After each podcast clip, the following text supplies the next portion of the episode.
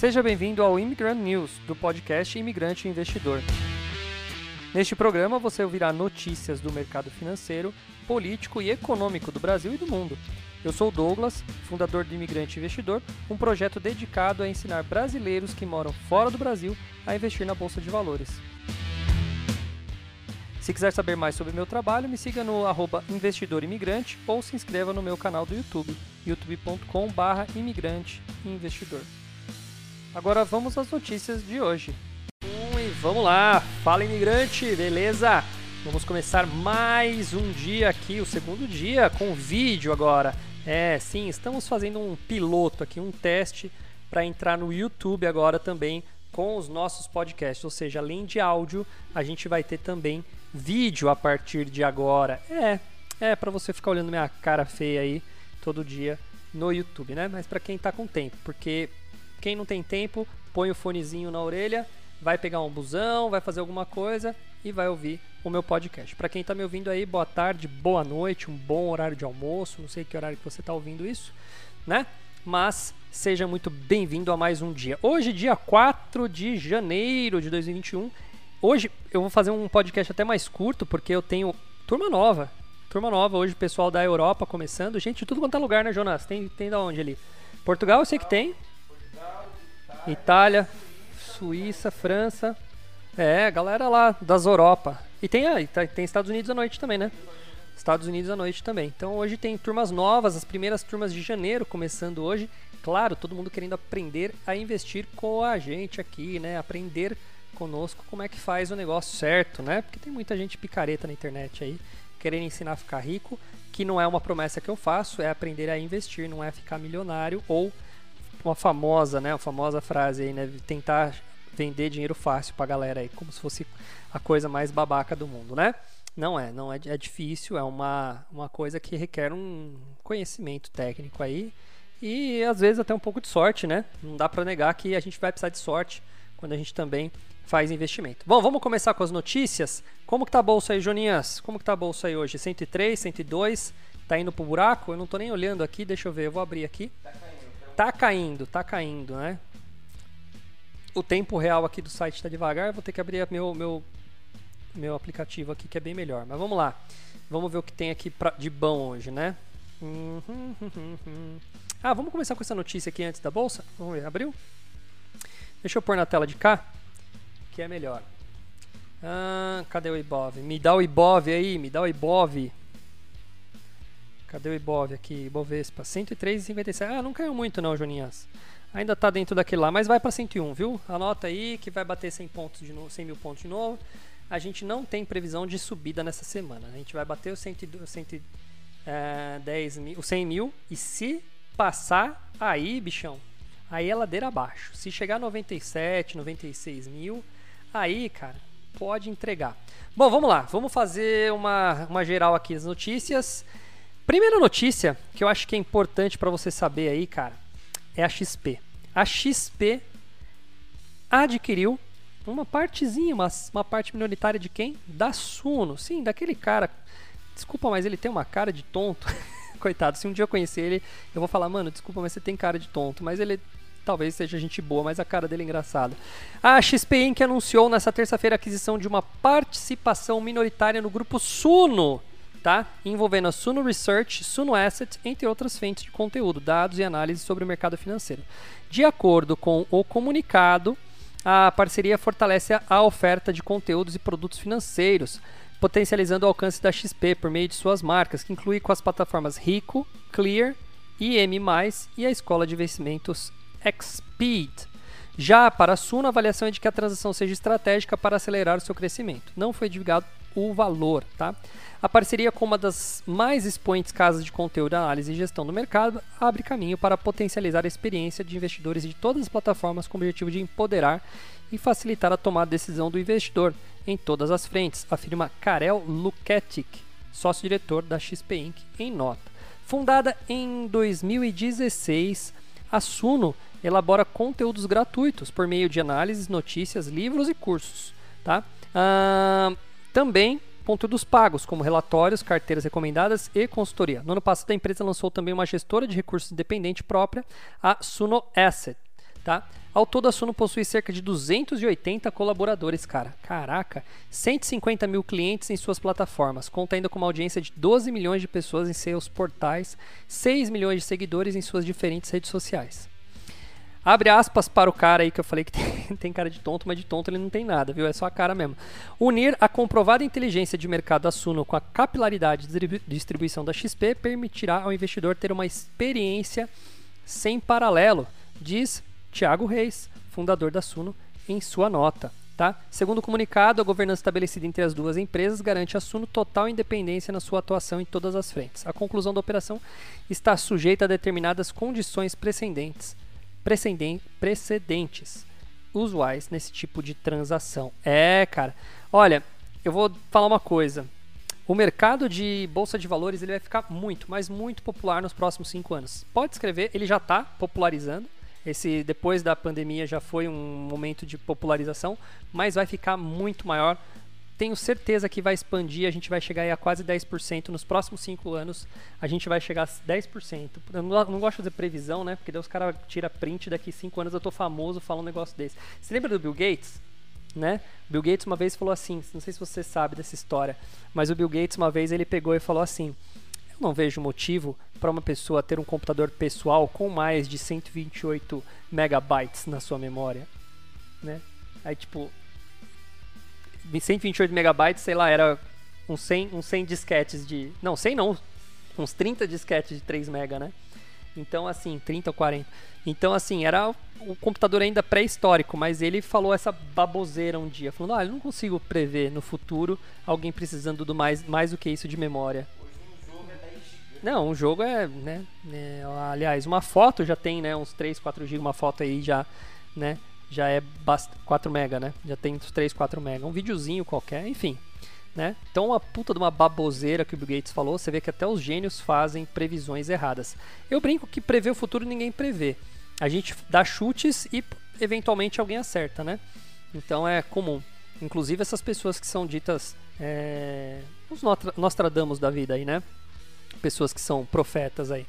Mas, vamos falar em profecia de novo? É, profecia do Felipe Hermes agora, tá? Felipe Hermes, jornalista aqui, escreveu exatamente aqui ó, o que esperar da economia brasileira em 2022. Vamos ler? Baseado no livro de Tom Clancy, Caçada ao Outubro Vermelho é um dos maiores livros e filmes de espionagens da história. Me lembro muito bem desse filme, conhece? Você precisa assistir, cara. Você precisa de cultura, cultura pop, cultura antiga. Esses caras novos precisam assistir coisa antiga, que era a época que fazia coisa boa. Entendeu? Coisa boa. Sean Connery e Alec Baldwin num filme que fala da deserção do capitão de submarino soviético Marco Ramius. Na história, Ramius decide desertar para os Estados Unidos, entregando para os americanos um submarino da classe Typhoon, Typhoon, deve ser Typhoon, Typhoon, uh, com uma tecnologia inovadora que torna praticamente indetectável ao radar. E era chamado esse, esse submarino de Outubro Vermelho. Só um pequeno, mas relevante problema nessa história: o nome. Tradicionalmente, a Revolução Comunista de 17 acreditada em outubro, daí o nome do submarino e do livro. O problema é que nesse período os russos ainda adotavam um calendário chamado de Juliano, criador, é, criado ainda por Júlio César, e que eliminava um dia a cada 128 anos, enquanto o resto do mundo seguia o calendário gregoriano. Na prática, a Rússia estava 13 dias atrás do resto do mundo, de modo que a revolução ocorreu em 13 de no... ocorreu em novembro e não em outubro, tá? Uh, preciosismo histórico ou não, nós nos acostumamos a acompanhar e marcar eventos como estes, adotando alguns rituais como a ideia de que ano uh, possui uma divisão clara e precisa, ainda que as mudanças de ano não signifiquem grandes coisas no cotidiano, exceto uma boa desculpa para um feriado ou para estourar uma champanhe, eles só significam como uma datação histórica. E tão importante quanto conferir o que passou é se preparar para o que está por vir. Na economia, esses devem ser só os principais fatos de 2022. Vamos ver, tá? Esqueça o V e se acostume com a recuperação em W, tá? Uh, o V de Nike, né? A Nike tem um checkzinho assim, né?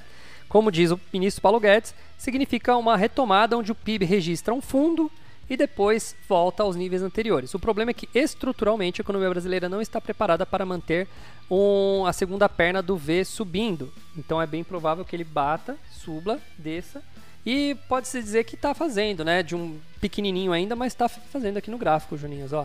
Então, o que eu falei, se ele passar do, do 101, aí ele vai para baixo mesmo, não tem que fazer.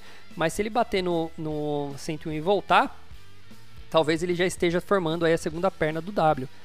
Pequenininho, mas vamos torcer para que seja, né? Uh, recuperar a queda brusca na economia por conta da pandemia foi uma situação relativamente natural. Em julho desse ano, porém, os sinais começaram a arrefecer. Na comparação de trimestre contra trimestre, a economia brasileira caiu 0,4, né? além de outro 0,1 no terceiro trimestre. Então, é mais importante, é mais fácil pensar numa recuperação de pandemia e pós-pandemia como um W. Apesar que aqui ele está usando como PIB, não como bolsa de valores. O que eu acabei de falar aqui é o gráfico da bolsa, tá? Bom, outra coisa, a inflação deve sentir o efeito dos juros a desvalorização do real, a crise hídrica, que eu acho que já foi, os juros surreais, né, que começaram o ano em 2% e deve acabar em 9,25%, vai e vem da pandemia, crise energética global, recuperação do petróleo, cadeia de suprimento também desajustada é, e uma impressão desenfreada de dinheiro. Tempere tudo isso com uma instabilidade política, um governo que busca melhorar sua avaliação por meio de aumentos em programas sociais, não deixa de ser mentira, sem se definir sobre qual o tamanho do gasto, um meteoro de gastos extraordinários, como os precatórios. Não é lá muito difícil de perceber o turbilhão em que os brasileiros foram jogados nesse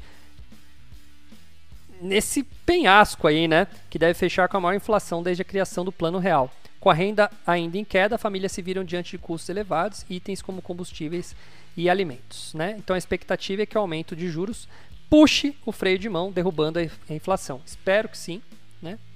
A incerteza sobre o Covid também é outro fator que também nos deixa preocupado. Gerar empregos é importante, mas não tem sido suficiente. Foram gerados 2,9 milhões de empregos entre janeiro e novembro do ano passado, né? Uh, um número expressivo entre os três maiores da história do país em valores absolutos, capaz de reduzir a taxa de desemprego de 13,6 para 12,1. Ainda assim, um fator precisa ser destacado é a informalidade. Trabalhos informais ocupam 54% da Caraca, 54% da geração de emprego no Brasil, 54% é informal. Caraca. Um, até julho desse ano, do ano passado, né, o salário médio brasileiro ainda estava 4% abaixo do nível pré-pandemia. Com os gastos em alta por conta da inflação, os brasileiros ainda precisam se equilibrar a uma realidade de renda menor. É. Uh, 2022, a expectativa do PIB menor também leva a menor geração de emprego, alta de juros que combate a inflação, redução de investimentos e consumo também afeta os salários. Uh, com maior regulação, investimentos devem começar a sair do papel. Em 2021 tivemos alguns marcos, né? O marco do saneamento, ferrovias ganharam enorme destaque e isso é uma excelente notícia. Leilões de concessão de água, uh, de esgoto correram literalmente de norte a sul do país, como no APA que conseguiu atrair 5 bilhões de investimento né, fazendo ruir o mito de que investidores privados estariam interessados apenas nos grandes centros. Interessante essa notícia. São 750 mil pessoas atendidas em um investimento total de 3 bilhões para universalizar o atendimento né, e o saneamento básico.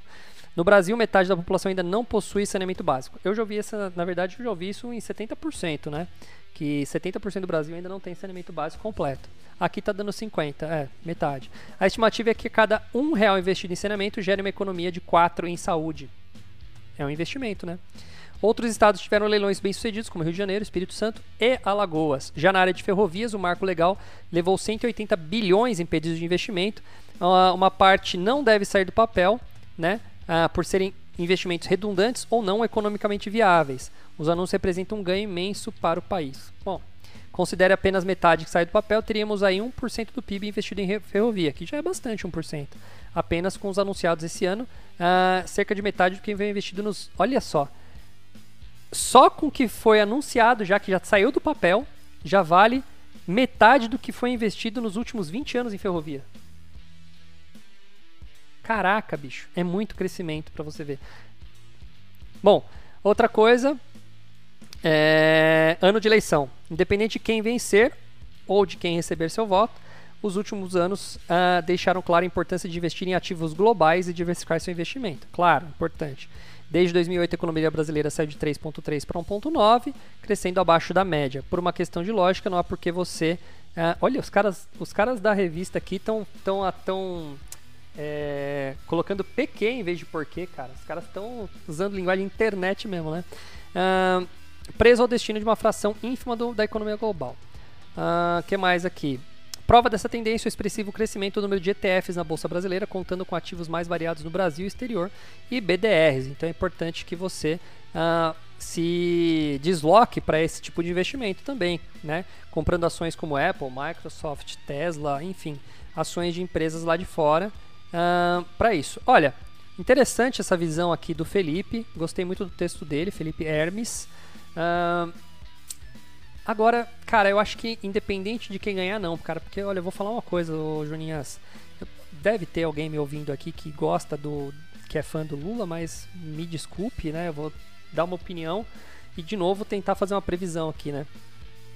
Dar uma de Nostradamus. Mas, cara, a minha impressão é que ele vai vir com tudo.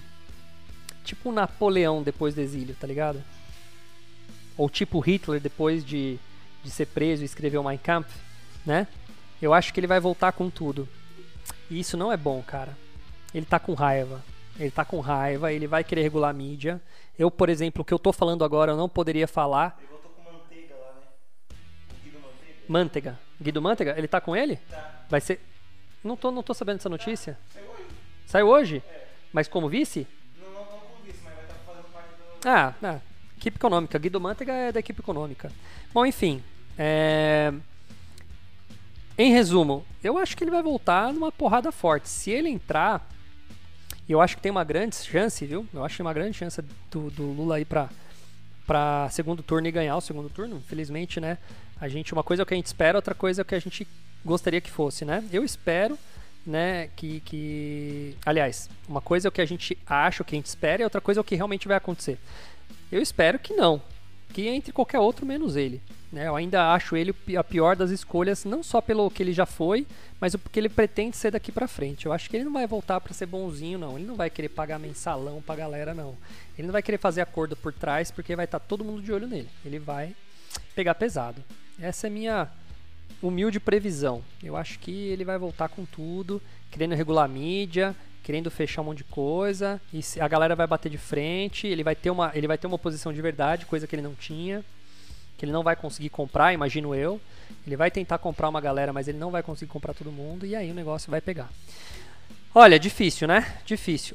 Ó, eu vou encerrar mais cedo hoje, porque o que eu falei, eu vou começar minha turma. Aliás, Jonas, avisa aí que eu tô terminando aqui o pessoal, tá? Eu vou só ler. Uh...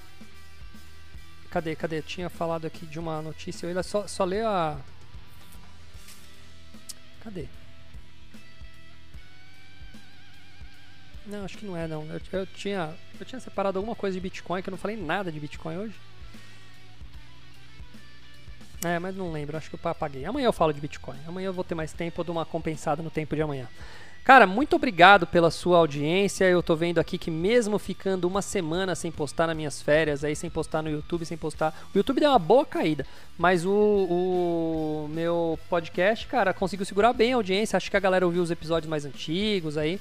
Então tô muito feliz por vocês terem ficado é, ouvindo o meu podcast aí. É, vocês não sabem o trabalhão que dá a fazer. Eu tive que correr aqui para chegar e tentar fazer pelo menos 15 minutos de podcast aqui para hoje. Então eu me esforço pra caramba e fico feliz que vocês estão assistindo agora ou ouvindo o podcast. Gente, muito obrigado pela sua audiência. Nos vemos amanhã neste mesmo bate canal. Não dá né, para usar isso mais nesse bate podcast.